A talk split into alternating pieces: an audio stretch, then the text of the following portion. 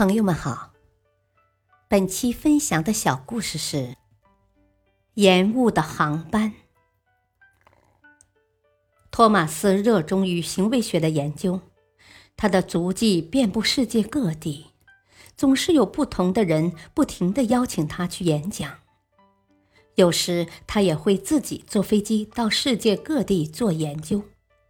但就是这样一个忙碌的人。对生活从来没有半点的怨言。每当人们惊讶于他的好脾气和涵养的时候，他都会给人们拿出一张泛黄的机票，说：“是他改变了他的一生。”那年，托马斯二十九岁，他刚刚做完了一项研究，急着坐飞机赶到下一个讲演的地点，因为路上有些事情耽搁。等他一路气喘吁吁地跑进机场的候机大厅时，却从大厅的玻璃窗看见自己要乘坐的那趟航班已经起飞了。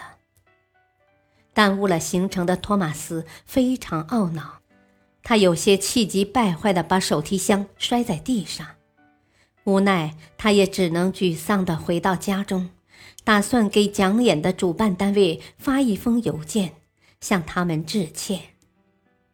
当他刚刚打开网页的时候，就发现一条醒目的新闻：今早起飞的某某某次航班，在起飞后不久，由于一颗螺丝钉断裂，导致飞机机翼的引擎盖松动，飞机无法平衡，最终在大西洋海域坠毁。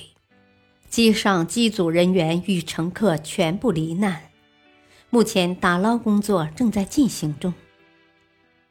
托马斯的脑子轰了一下，他赶紧掏出自己的机票，发现正是自己错过的那趟飞机。